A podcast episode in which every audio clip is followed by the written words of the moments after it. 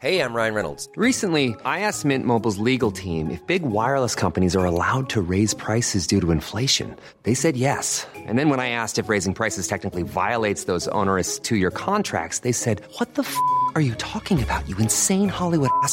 So to recap, we're cutting the price of Mint Unlimited from $30 a month to just $15 a month. Give it a try at mintmobile.com slash switch. $45 up front for three months plus taxes and fees. Promo rate for new customers for limited time. Unlimited more than 40 gigabytes per month. Slows. Full terms at mintmobile.com.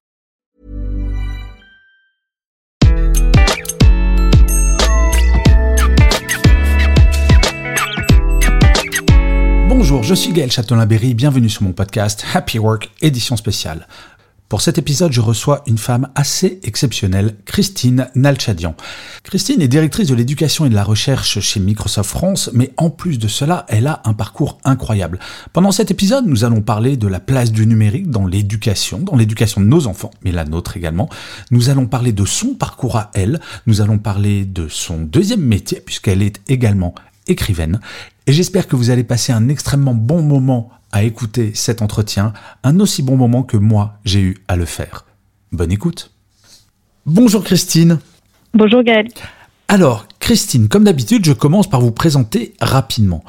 Très honnêtement, vous avez un parcours très très très à part. Vous êtes né en Arménie, votre famille a fui le conflit et vous avez grandi en Russie et vous êtes expatrié en France autour de vos 20 ans.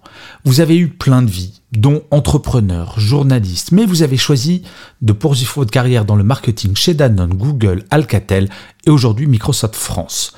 Vous dirigez aujourd'hui l'entité éducation et recherche chez Microsoft, avec d'autant plus d'intérêt pour le sujet que vous avez vous-même eu une petite fille il y a 4 ans, un bébé que vous avez décidé de faire toute seule. Alors si j'en parle, ce n'est pas que je suis allé fouiller sur Internet, c'est que vous en avez tiré un livre dont nous parlerons très probablement un peu plus tard dans l'interview. Vous intéressez particulièrement aux thématiques portant sur l'apprentissage à distance des enfants, mais aussi plus généralement au harcèlement sur Internet, par exemple. La mission de l'équipe éducation et recherche est de donner à chaque individu et à chaque organisation les moyens de réaliser leurs ambitions. Avec votre équipe, vous mettez en place pour des élèves, des professeurs, des parents et des administrations scolaires tous les outils pour se concentrer sur l'essentiel, apprendre. En fait, Christine, ma question sera très simple et porte sur votre activité actuelle avant de revenir sur vous plus généralement.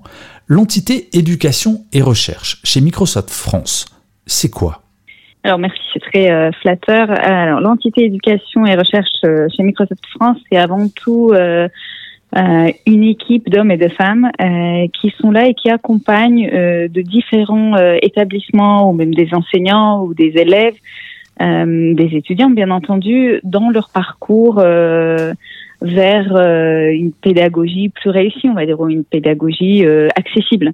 L'objectif, nous, ce qu'on a, c'est d'être vraiment partenaire de tous ces établissements, de s'assurer qu'ils ont tous les outils dont ils ont besoin pour pouvoir avoir une continuité pédagogique, pour accéder aux informations, aux formations, pour pouvoir faire les, les, cours en vidéo s'il le faut. Voilà, nous, nous vraiment, on se positionne comme un partenaire dans la partie euh, pédagogie avec de tous les établissements, de tous les euh, de tout euh, de toutes les personnes qui souhaitent apprendre. Et puis on sait très bien qu'apprendre c'est vraiment la vie et qu'il faut jamais s'arrêter s'apprendre. Donc on accompagne là-dedans. Mais alors, votre entité s'appelle éducation et recherche. Alors, éducation, je comprends bien, vous l'avez très bien expliqué. Recherche, pourquoi? Puisque la recherche, en fait, ça fait partie aussi de, du monde éducatif. La recherche, elle est euh, souvent euh, adossée à des euh, universités, par exemple, ou des grandes écoles. La recherche en elle-même, elle aide euh, l'avancement, le, le, le, le, prochain étapes. Donc, la recherche reste quand même un, un, sujet extrêmement important dans la partie éducation. Donc, on travaille avec des centres de recherche qui soient adossés ou pas aux universités ou aux grandes écoles. D'ailleurs, ça me fait penser à quelque chose. Alors, je n'avais pas du tout prévu. Alors, c'est plus une remarque qu'une question. Je me dis que sans le numérique, mine de rien, on n'aurait jamais trouvé un vaccin aussi rapidement, parce que si j'ai bien compris, c'est grâce au numérique que tous les chercheurs ont pu travailler ensemble. Et c'est vrai que le numérique, fondamentalement, est au cœur du partage de connaissances. J'imagine que c'est une problématique bah, que vous connaissez particulièrement bien, et c'est un des atouts de ce que vous faites, le partage de connaissances d'un point de vue mondial, non? Alors clairement, la technologie, elle avance, euh, elle aide à l'avancement assez rapidement. Euh, clairement, le numérique, il va aider de partager l'information, d'avoir accès à de différentes, euh, à, à, de différents parcours ou même des exemples, à, à, à s'appuyer sur quelque chose qui existe déjà au lieu de commencer ou recommencer quelque chose. Et ce qui est intéressant, le plus intéressant, je dirais, là, dans tout ça, c'est euh, dans cette transformation numérique, euh, c'est vraiment le collaboratif. On ne fait plus chacun de son côté, on se base sur quelque chose, on travaille ensemble. C'est vraiment euh, une connaissance collective, une, euh, un appui sur euh, des bases collectives. Et donc, bien entendu, ça aide à aller un petit peu plus vite. Mais j'imagine que entre votre rôle avant la pandémie et après la pandémie, allez, soyons optimistes, disons que nous sommes dans la phase post-pandémie. J'imagine que ce rôle a été radicalement changé, ou tout du moins, les gens ont nettement mieux compris votre rôle, non? Est-ce que la pandémie a joué un rôle extrêmement important dans l'évolution de votre entité? Alors, ce qui est intéressant ou ce qui est important, je dirais là-dedans, c'est de, se dire qu'on a fait.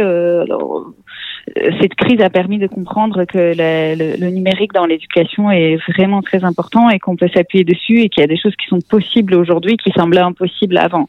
Après, est-ce que notre rôle, nous, en tant que l'équipe, elle a changé Pas forcément, puisque euh, nous, toujours, on accompagne toujours d'un point de vue outil. Néanmoins, alors il a été bien entendu plus euh, euh, plus poussé il y a un an, puisqu'au moment où c'était la première crise et il y avait un premier confinement et toutes les écoles euh, étaient en train de fermer et il fallait passer en mode full digital, il fallait bien sûr accompagner. Donc on a eu euh, des moments, l'équipe elle a eu des moments vraiment où il fallait nuit au jour accompagner, expliquer comment ça marche. Il y a eu des, des universités qui ont dû passer d'une semaine à une autre à des cours uniquement à distance. Vous pouvez le regarder. D'ailleurs, il y a même des références. par exemple, Dauphine qui a fait ça il fallait accompagner parce qu'il n'y a pas que l'accompagnement technologique, mais aussi l'accompagnement un peu dans la prise en main de l'outil et de la pédagogie de travailler. Exactement. Alors oui, nous on n'est pas pédagogue, on se base euh, sur l'expérience des professeurs et d'ailleurs des professeurs qui sont vraiment très innovatifs et qui veulent avancer, mais qui peuvent, euh, qui font ce qu'ils peuvent. Donc nous, oui, clairement euh, les aider dans leur pédagogie. Après nous, c'est comme ça qu'on se positionne, c'est vraiment d'aider. Euh, de faire la pédagogie telle qu'ils le veulent. En fait, il y a même des lycées ou des collèges qui ont profité un peu de cette situation euh, d'avoir des cours à distance et qui ont fait intervenir des euh, professeurs ou des philosophes qu'ils n'auraient pas pu faire intervenir autrement puisque physiquement c'était impossible pour eux de se déplacer. Donc nous, on, on, va être plutôt là, on va être dans l'accompagnement, dans dans le partenariat, dans le partage d'expériences. Après, nous, notre rôle, est-ce qu'il a vraiment changé Nous, nous, en tant que, même que ce soit euh, mon rôle en tant que manager ou notre rôle en tant qu'équipe, il n'a pas forcément beaucoup changé puisque c'est ce qu'on faisait avant et c'est ce qu'on fait toujours. On accompagne, on explique, on, on montre l'exemple. Euh, on a beaucoup travaillé en, en hybride avant, on travaille toujours en hybride. Voilà. Après, est-ce que le rôle des enseignants a changé? Oui, clairement. Est-ce que la manière comment les élèves apprennent? Oui, ça a changé. Et et nous, on était là et on est toujours là pour aider là-dedans, dans l'accompagnement. En fait, ma question, c'est plus une remarque. C'est avant la pandémie, personnellement, j'étais un fervent défenseur du télétravail et plein d'entreprises. Enfin, pour rappel, il n'y avait que 16% des entreprises qui avaient des accords de télétravail avant la pandémie. Maintenant, ça va, enfin, bientôt, on arrivera à 100%. Donc, moi, je militais pour quelque chose et la pandémie a agi comme un énorme accélérateur. J'imagine que pour vous, ça a joué un peu le même rôle. Vous aviez cette même conviction avant la pandémie, mais la pandémie a mis les gens devant un fait accompli, on doit travailler à distance. Et finalement, est-ce qu'on n'est pas dans une phase où, une fois qu'on a été obligé, pendant les confinements par exemple, maintenant on va peut-être en tirer le meilleur et comme vous le disiez si bien, se dire Ah mais dis donc, tel philosophe que je pouvais pas faire venir, bah en distanciel, il va pouvoir venir, ce qu'on n'aurait peut-être pas fait avant la pandémie. Est-ce que ça n'a pas été un accélérateur formidable euh, Ouais, clairement. Clairement, ça a été un accélérateur. Euh, alors dommage qu'on ait quand même dû euh, avoir une crise. Hein, ça, on est bien d'accord. Mais malheureusement, les crises agissent souvent comme ça. mais voilà. Euh, donc il y a un accélérateur. Après, il y a eu quand même le tout au début un peu un, un alors pas forcing, mais on était obligé, on n'avait pas le choix puisque tout était formé. Il fallait accélérer, il fallait aller vers le digital. Et puis à partir de, je dirais, la deuxième rentrée, peut-être qu'on a, enfin la, rentrée en fait, la rentrée de l'année dernière, on a commencé à se dire que finalement il y a de l'intérêt. Il n'y a pas que du fait qu'on est obligé. Aujourd'hui, je pense que la pédagogie a changé, la manière de voir ou d'apprendre est différente, même de collaborer en fait. Si avant on se disait que euh, c'est une information entre guillemets descendante par vidéo, on va juste euh, envoyer l'information vers un élève ou vers étudiant et puis ça s'arrête là. Euh, avec le temps, on a compris que non, ça peut être un partage d'expérience, ça peut être une euh, discussion en fait, et on peut même rajouter des applications dedans, les applications de la tech française hein, d'ailleurs, de, des partenaires de petites startups françaises, qui eux, ils vont mettre en place un peu une, une discussion, une communication. on peut même s'assurer qu'on les, les, élèves font, ont une interaction avec les, les enseignants. Enfin voilà, il y a, y, a, y a tout cette volet qui commence à comprendre. Après, il y a bien sûr l'accessibilité. Il y a beaucoup d'étudiants qui n'ont pas accès, ou même des élèves qui n'ont peut-être pas accès à, la même qualité d'éducation, et donc le digital va permettre d'accéder. Euh, il y a aussi euh, peut-être accessibilité d'un point de vue euh, d'une situation d'handicap. On peut peut-être aider avec les outils qu'on va mettre en place pour avoir la même qualité d'information ou d'avoir rien que les informations disponibles. Donc tout ça, au début, autant c'était une accélération par euh, par euh, manque de choix, je dirais.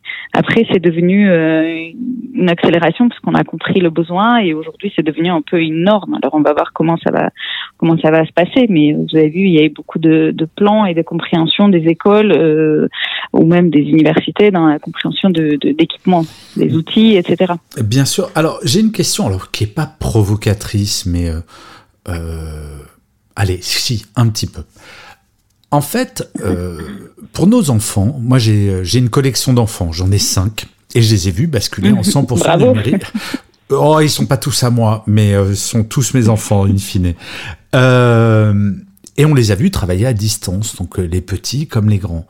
Est-ce que pour vous, avec votre regard de maman, mais également justement avec votre double casquette euh, d'être patronne de cette, de cette entité, est-ce que pour vous le numérique est un danger une opportunité ou est-ce que ça dépend ce qu'on en fait et est-ce que ça doit être les parents qui éduquent? Est-ce que ça doit être Microsoft? Est-ce que ça doit être l'école? Est-ce que c'est un mélange? Comment est-ce qu'on apprend ça? Parce que très clairement, le numérique peut aussi bien être un danger total, on le voit avec le harcèlement, ça peut être une opportunité extraordinaire, mais vous, est-ce que vous estimez avoir un rôle pour que ça devienne plus une opportunité qu'un danger, ou finalement c'est le partenariat avec les parents, avec les institutions qui va faire que ça va devenir qu'une opportunité. C'est quoi votre regard sur cette notion qui inquiète beaucoup de parents et beaucoup d'adultes d'ailleurs, danger ou opportunité pour les enfants?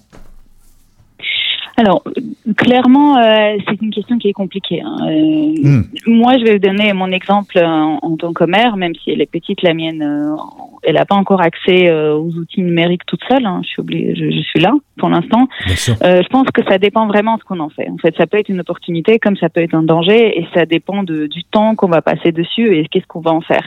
Si on l'utilise je dirais, euh, entre guillemets, correctement, si on utilise les outils pour apprendre et que ça devient des outils de pédagogie et qu'on va en faire euh, un peu un accès pour des formations ou d'autres, ou même euh, des travails d'équipe, ce genre de choses, oui, ça peut être correctement utilisé et c'est clairement une opportunité. si l'idée c'est de passer beaucoup de temps sur des réseaux sociaux, etc., alors je, je ne juge pas, mais moi, la mienne, je la laisserai pas faire ça, euh, puisque de mon point de vue, ça serait pas une opportunité, euh, voire bien le contraire, et on, et on voit bien ce qui se passe. Donc je pense que c'est vraiment, euh, ça dépend ce qu'on en fait, et le challenge aujourd'hui que nous on a en tant que parents et, euh, et même en tant qu'adultes, c'est de transformer cette utilisation beaucoup plus en en pédagogie même peu, importe qu'on travaille dans les dans l'éducation ou pas, mais d'utiliser les outils pour apprendre ou pour voir différemment des choses ou pour travailler avec, versus euh, d'utiliser un entertainment où on va regarder des reels ou d'autres choses et qui euh, finalement, d'un point de vue contenu, ne vont pas nous amener bien loin. Mais alors justement, Christine, est-ce que l'une des missions de votre entité, c'est justement pas de d'orienter plus l'usage numérique vers l'éducation, vers quelque chose entre énormes guillemets de sérieux, parce que l'éducation, ça peut être aussi ludique, mais justement de rappeler que bah, le numérique, ça peut être aussi fondamentalement utile. Est-ce qu'il y a une partie de mission qui vous est donnée de rassurer Alors oui, clairement, oui, oui. En effet. Et d'ailleurs, ce qui est intéressant là-dedans, c'est très intéressant dans ce que vous dites, parce qu'on s'est rendu compte à, la dernière rentrée, pas celle-là, mais celle d'avant, que finalement, on a donné euh, les, les, les, équipements, les, enfin, les, les ordinateurs euh, aux élèves, et euh, c'est très bien, on les apprend à peu près comment utiliser. Néanmoins, les parents, eux, finalement, est-ce qu'ils ont eu cette formation? Mais pas tous les pas, pas tous les parents. Donc, ils savent pas quoi en faire. certes, on sait peut-être travailler avec, mais qu'est-ce qu'on en fait exactement d'un point de vue pédagogique? Donc, nous, on a créé un partenariat avec Simplon je sais pas si vous les connaissez, mais c'est un organisme qui nous aide à voilà, bah, très bien. On a fait un partenariat avec Simplon où Simplon allait faire des formations auprès des parents d'élèves pour justement leur apprendre comment utiliser les ordinateurs dans le cadre pédagogique. Alors, est-ce que c'est notre rôle? Oui et non, on ne sait pas. C'est vraiment un investissement de, temps et, de, notre cerveau euh, là-dessus. Mais nous, on y croit. On croit au fait que tout le monde doit comprendre comment utiliser et que s'il y a des questions, euh, ben, on va essayer de répondre. Et puisque nous, on n'est pas des formateurs, ben, on va demander ceux qui sont professionnels dans ce domaine de le faire. Et donc, Simplon, il est allé le faire, sachant que c'était des formations agnostiques. C'est pas euh, comment utiliser nos outils. Donc, clairement, oui, il, on, se voit euh, intéressé par ces sujets-là, puisque nous, on, veut qu'on comprenne comment utiliser les, outils. Mais je trouve ça assez rassurant, parce que forcément, quand on voit éducation associée au mot Microsoft, forcément, il y a plein de personnes, dont moi, hein, je vous l'avoue très honnêtement, où on se dit, OK, ils vont encore faire du business. Moi, je trouve ça assez rassurant est-ce que vous rappelez que c'est pas qu'une question de business Il y a une mission derrière. Tout, même, même, euh, non, non, oui. Nous, en fait, nous, l'équipe, euh, alors l'équipe éducation dans, dans Microsoft Monde, hein, même pas qu'en France. Mhm. Nous, on est vraiment une équipe qui a, euh, qui, n'est pas en tant que telle une équipe commerciale. On est là pour aider dans la compréhension. C'est vraiment plus un investissement de la part de l'entreprise et de s'assurer. C'est pour ça qu'on accompagne. On vend pas, on va supporter, on va proposer. On a des licences qui, qui vont être offertes aux écoles ou aux établissements scolaires. On est, on a, mon, équipe, elle n'est pas incentivée euh, sur une question de, de, de, quota commercial ou autre. vous devriez être, pardon Christine de vous interrompre, vous devriez être dans la fondation Bill Gates en fait. Mais je plaisante à peine en fait. non, non, mais je plaisante à peine. Je savais pas du tout. Alors, c'est hyper intéressant que l'entité éducation et recherche, il n'y avait pas d'objectif en termes de chiffre d'affaires. C'est hyper intéressant. Donc, c'est un vrai investissement de Microsoft sur le côté utiliser de façon correcte les outils numériques, c'est ça? C'est vraiment l'idée, euh, c'est d'accompagner, oui, c'est de, savoir comment on les utilise. Alors on n'est pas, la fondation Bill Gates a une, euh, des objectifs différents, on n'est pas non, non, mais au même, mais euh, après, nous, on est quand même une équipe pour essayer d'aider autant qu'on peut. Et ce qui est intéressant, c'est finalement, il n'y a pas que notre équipe qui fait ça. Tout le monde, l'éducation est un sujet pour tout le monde. Donc l'année dernière, quand il y a eu le premier confinement, euh, l'équipe a créé un numéro vert. Euh, L'objectif de ce numéro vert, c'était pour que peu importe qui dans les dans le monde éducation, dans le secteur, avait une question, il nous appelait. Et derrière le numéro, numéro vert, il n'y avait pas que notre équipe, il y avait tout Microsoft. Tout le monde s'est mobilisé parce qu'à un moment, on sait très bien que c'est un sujet intéressant il faut appeler, il faut qu'il y ait une réponse. Quand une école a fermé, elle a besoin d'une réponse, il faut que quelqu'un réponde. Donc il y avait euh, tout Microsoft derrière, et puis sachant que beaucoup d'entre nous sont parents, nos enfants sont à l'école, donc bien entendu, on était intéressés aussi euh, de concerner, bien sûr, continuité. Hmm. Bah, bien sûr, on sent. Oui, c'est pareil comme dans la santé. Christine, euh, moi, je suis fasciné par ce que vous me racontez, parce que forcément, vous le savez, je suis français, donc les Français ils voient toujours le, le, le, monstre américain qui veut faire de l'argent de partout. In fine, même s'il y a du business, peu importe, mais je trouve ça intéressant qu'il y ait une partie qui justement bah, s'intéresse à nos problématiques en tant que parents, en tant qu'enfants, en tant qu'éducateurs. Donc, euh, merci beaucoup pour cet éclairage, mais j'aimerais revenir à vous. Parce que j'ai raconté juste une toute petite partie de votre parcours, euh, qui est quand même assez hallucinant. Quel regard est-ce que vous portez sur votre parcours, à vous, de votre enfant jusqu'à maintenant? C'est quoi? C'est de la fierté? C'est de vous dire euh, demain sera encore différent, mieux, peu importe, euh, chaque jour après l'autre? Quel regard vous portez sur ce parcours très très atypique? C'est c'est une question difficile. Alors, fierté, je sais pas. Confiance, oui, j'ai pris un peu plus de confiance, on va dire, avec euh, le temps. Autant, euh, il y a peut-être 10-15 ans, je me disais que tout n'était pas possible. Maintenant, je me dis, bon, vu, d'où on vient et vu on est, euh, finalement, beaucoup de choses peuvent être possibles. Et plus la technologie se développe, plus c'est simple, hein, dans la réalité. après, j'ai un regard à la fois critique. Euh, Sur vous-même Tout le monde probablement. Oui. Oui, ben oui, oui. Et euh, parce qu'on peut toujours mieux faire, vous savez. Alors, je suis pas perfectionniste, mais je me dis ça, j'aurais dû faire différemment. Là, j'aurais dû optimiser euh, le temps, ma façon de parler. Et puis, je vais dire, c'est un peu bête, mais quand j'ai déménagé il y a 15 ans, j'avais un, un vrai un vrai sujet avec mon accent.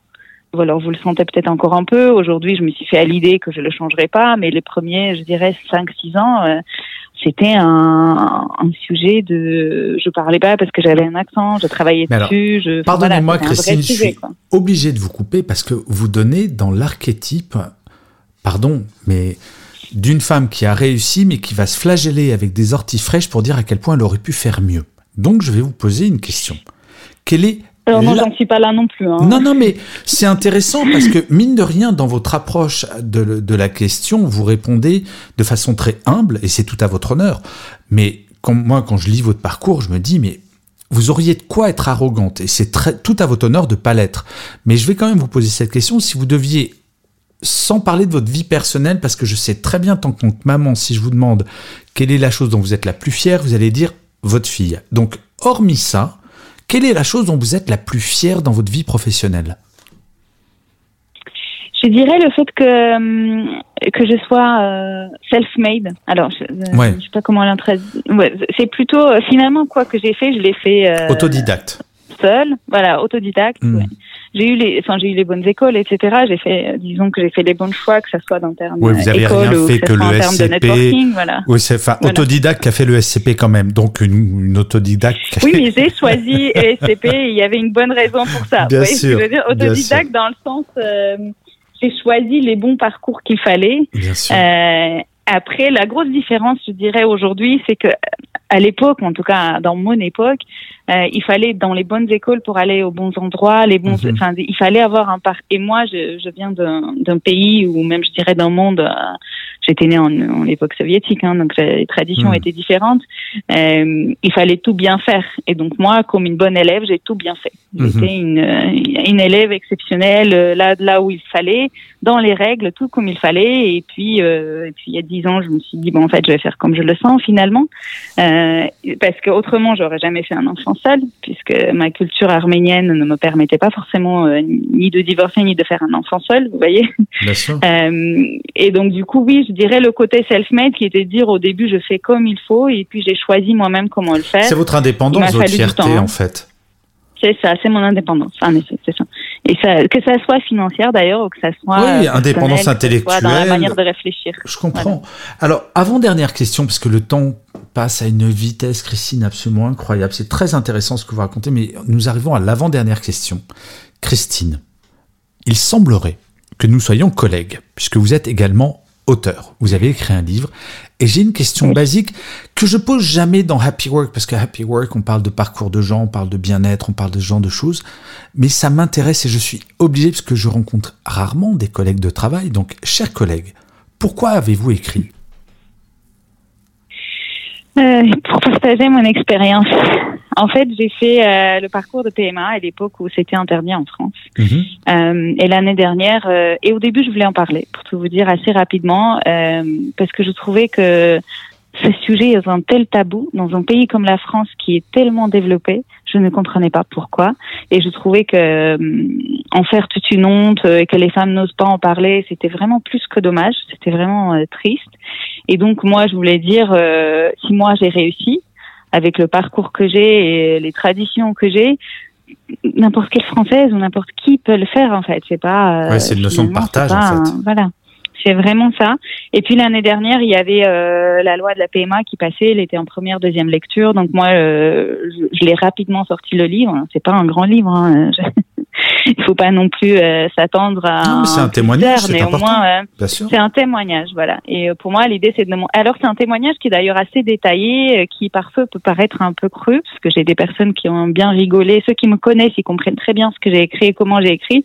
Mais l'idée, c'est de montrer que bah, tu as du jugement euh, à chaque fois. euh, mais pourquoi? Pourquoi on juge On ne comprend pas. euh, et vraiment qu'on peut y arriver. Et c'est pas grave, il faut prendre du recul. Chacun aura son opinion sur des choses. On fait parce qu'on en a envie et puis c'est tout. Et puis finalement, la loi est passée, donc j'en suis ravie. Mais ce qui est fondamental, c'est la loi amène du bien-être. Et vous savez, alors je vais vous raconter une toute petite anecdote, Christine. Pardon, j'utilise une minute pour la raconter. Euh, je m'appelle Châtelain Berry. Eh bien, figurez-vous que Berry, donc c'est le nom de mon épouse, et c'est grâce au mariage gay qu'en tant qu'hétérosexuel, j'ai eu le droit d'associer le nom de mon épouse Ah oui. à mon nom. Avant, ce n'était pas possible. Les femmes pouvaient prendre Mhm. le nom de leur mari, mais grâce au mariage gay, je peux faire ça. Donc la loi en France, elle est vachement bien. Il faut regarder, il faut ouvrir un petit peu son, ses chakras et se dire que, que ça soit la PMA, le mariage gay, tout ce genre de choses, amener du droit en plus, c'est toujours du bon en plus. Et c'est pas, ça, ça enlève rien à qui que ce soit.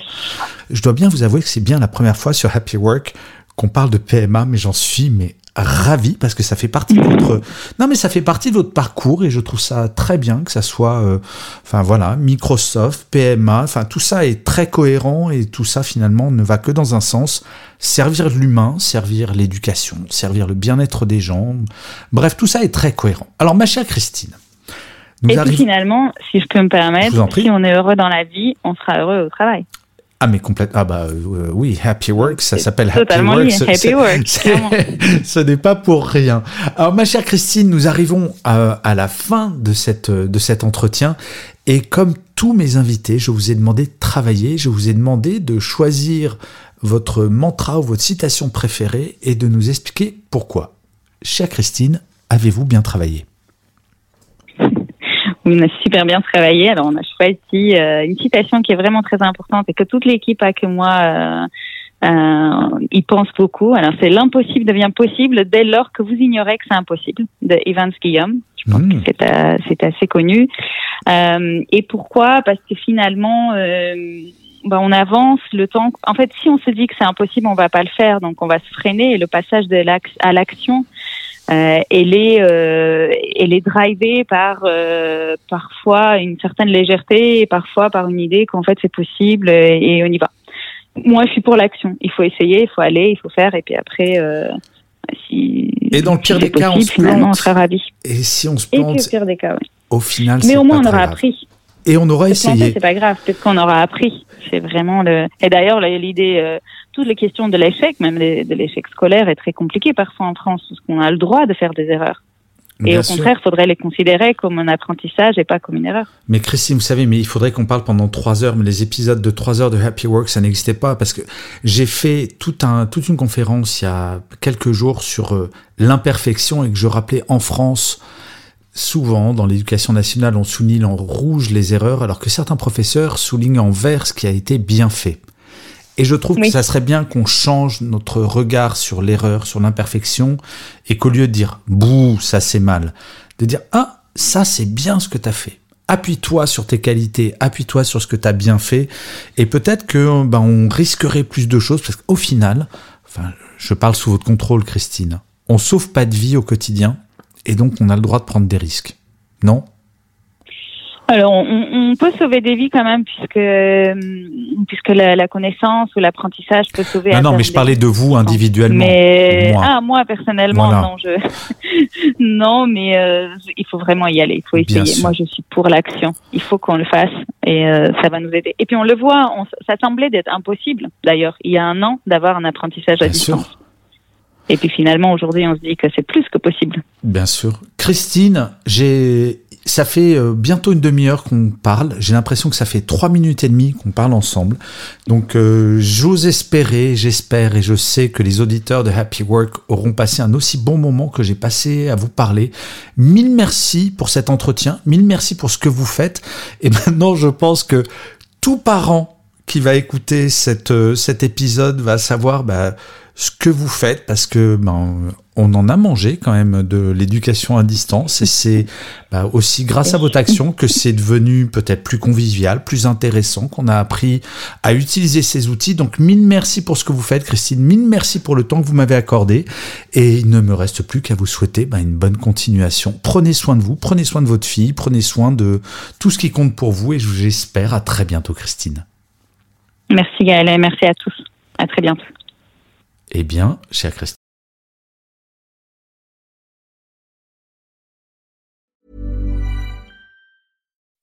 When you make decisions for your company, you look for the no-brainers. If you have a lot of mailing to do, stamps.com is the ultimate no-brainer. Use the stamps.com mobile app to mail everything you need to keep your business running with up to 89% off USPS and UPS. Make the same no-brainer decision as over 1 million other businesses with stamps.com. Use code program for a special offer. That's stamps.com, code program.